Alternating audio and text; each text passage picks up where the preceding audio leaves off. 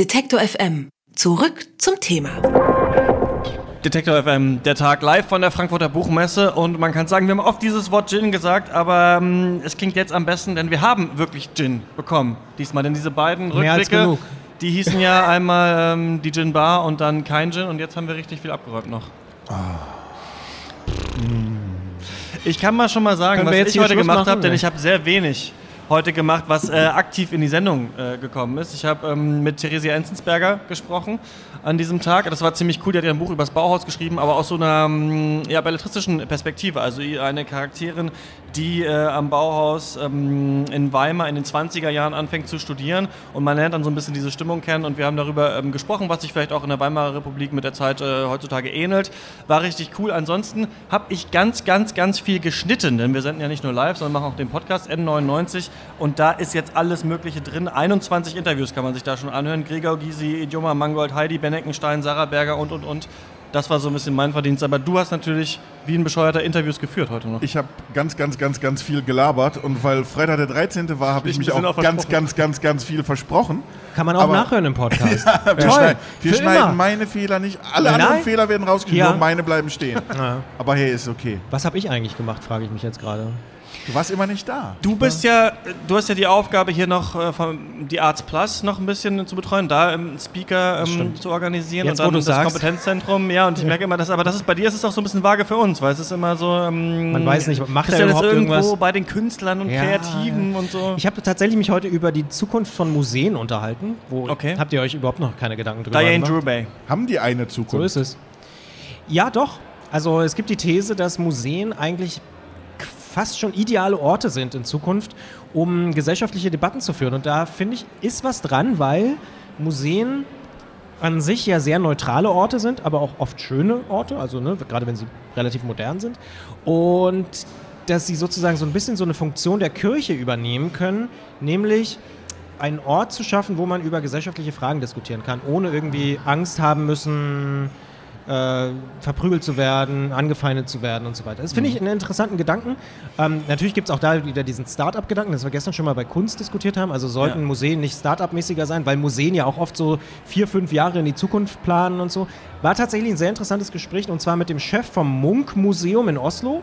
Ähm, der heißt Stein Olaf Henriksen. Und eben mit Diane Jubei, du hast völlig recht, von We Are Museums, wo ich immer noch denke, das ist eine Band, aber nee, es ist eine Organisation, die sich Ja, darum stimmt. kümmert, äh, Museen zu modernisieren und ein bisschen äh, in, die, in das Jahr 2017 zu, ähm, zu heben. Und das war sehr, sehr interessant. Hier direkt tatsächlich in unserer Nachbarschaft auf der Arts Plus. Und das kann man nachhören auf Englisch. Tatsächlich. Genau. Ich habe aber auch ganz viel geschnitten, ist mir aufgefallen. Ich habe ganz viele Panels habe ich auch aufgenommen da drüben, die wir dann auf Soundcloud hochladen. Da kann man ganz viele englische Sachen auch nochmal nachhören. Ähm, und die spannendsten Interviews kann man natürlich auch im Podcast N99 nachhören. Wirst du auch gesehen haben, da sind auch ein paar Sachen schon mit dabei. Ja, und Sven Regner. Ah, Sven Regner war da. Stark. War so aufgeregt, äh, weil wir kennen das Spiel ja schon. Ja. Christian sagt den Titel und ich kenne ihn nicht. Also ich kenne ihn vom Hören, aber ich Ja. weiß weder, wie die Band heißt, noch wie der Titel heißt. Und ich hatte so ein bisschen Angst, wenn wir über Musik, also ne, Mhm. mit Sven Regner reden. Aber er war so nett, er war so charmant und dabei auch noch unglaublich klug. Also das Interview gehört auf jeden Fall jetzt schon zu den Highlights Ja. für mich. Es war lustig, weil. Joe Ländle ja zu spät äh, kam in unserer Live-Sendung. Dann Der haben Chef wir vom den Hansa gemacht. Verlag.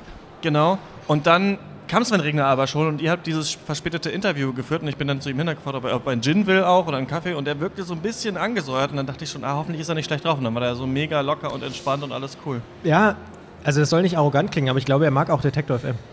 Also das hat man, finde ich, gemerkt, dass, äh, dass, dass er einfach Lust drauf hatte, sich mit uns Mhm. zu unterhalten. Es soll jetzt nicht arrogant klingen, aber wer bitte mag denn nicht Detektor FM? Ja, das diskutieren wir vielleicht morgen Abend nochmal. ähm, nee, aber fand ich tatsächlich auch ein sehr interessantes Gespräch. Logischerweise, Sven Regner. Fühlte ich mich auch ein bisschen mehr zu Hause, weil ich mich in der Musik auch ein bisschen mehr auskenne, äh, mich natürlich auch mit Element of Crime und so sehr beschäftigt habe. Fand es aber auch sehr interessant, was er so erzählt hat, wie er so schreibt und so. Also, der denkt stundenlang nach auf dem Sofa. Ich würde ja durchdrehen. Das fand ich auch geil, ja. ja, also, aber. Ist nichts für Journalisten. Und ne? Selbstgespräche. Nee, nichts für Journalisten. Und es war eine Sendung, ähm, wir senden ja live, aber manche Beiträge sind ja aufgezeichnet, aber diesmal war wirklich viel richtig live von dir gesendet. Also die, unsere Gesprächspartner, das können wir uns ja auch nicht aussuchen, wann die kommen. Da nehmen wir dann die Termine, die sind äh, alle in der Zeit der Sendung gekommen, zum Beispiel Sven Regner, aber auch. Ländle. Und wer noch? Jo Ländle und Guntram Vesper. Ich würde jetzt sagen, der Der liegt dir Autor, auch am Herzen. Der liegt mir sehr am Herzen. Es ist, also, man interviewt natürlich auch gerne so die Leute, die so ein bisschen ähnlich jung sind wie wir, so Anfang, Mitte 20.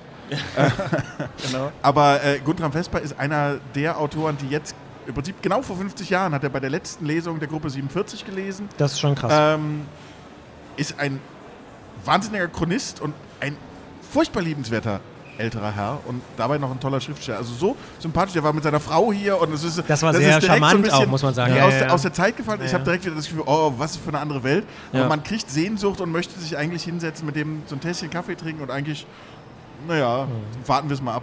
Mit dem kann man mal einen halben Tag erzählen. Freut ihr euch schon auf den morgigen Tag? Ich würde dir gerne eine Falle stellen, weil du es gestern gemacht hast. Worauf Ja. freust du dich denn morgen? da wussten wir nämlich nichts zu sagen. Wer kommt denn morgen? Ich freue mich sehr, dass wir morgen ganz viele Projekte von unserem Nachbarstand bekommen, Mhm. vom Kompetenzzentrum für Kultur, und Kreativwirtschaft. Jetzt der kommt der Gin, Gin, ja. der schon der, Versprechertag. der dritte, Freitag der 13. Tatsächlich kommen morgen sechs verschiedene Teams, die uns hier Dinge erklären, was sie da drüben eigentlich machen, wie sie in Zukunft mit kreativen Ideen und Kreativwirtschaft umgehen wollen. Auch ein großes Thema auf der Arts Plus und die kommen hier vorbei. Morgen auf der Arts Plus ist übrigens das Thema Innovation Made in Germany, auch total interessant. Das Stefanie Sargnagel, Thema. weiß ich noch. Stefanie? Sargnagel kommt auch zu uns. Und, ähm, na, ich komme gerade nicht drauf, aber morgen kommt noch ein sehr interessanter Autor. Bestimmt. Ja. Gibt ja eigentlich nur interessante Autoren auf dieser Messe. Und Autorinnen. Bevor dir jetzt noch was nicht einfällt, wir gehen jetzt feiern hier bei The Arts Plus. Wir haben eine Einladung. Wir dürfen saufen gehen auf Messekosten. Noch mehr. Noch, also Gin und Was gibt Co. es Schöneres? Ja. Ich finde auch. Vielleicht Weil- mal Wasser. Ist auch Freitagabend, verstehst du? Ah, es ist Freitagabend, das stimmt. Ja.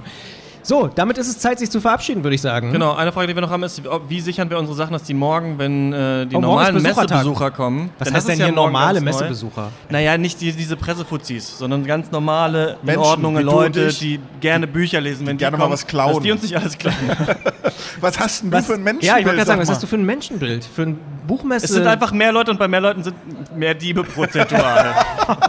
Reden an der Stelle nicht über bevor wir uns jetzt hier über, äh, um Kopf und Kragen reden, hören wir lieber auf raus. und gehen raus und verabschieden uns, freuen uns schon auf den morgigen Tag. Also ich freue mich auf den morgigen Tag. Ja. Es wird bestimmt kuschelig.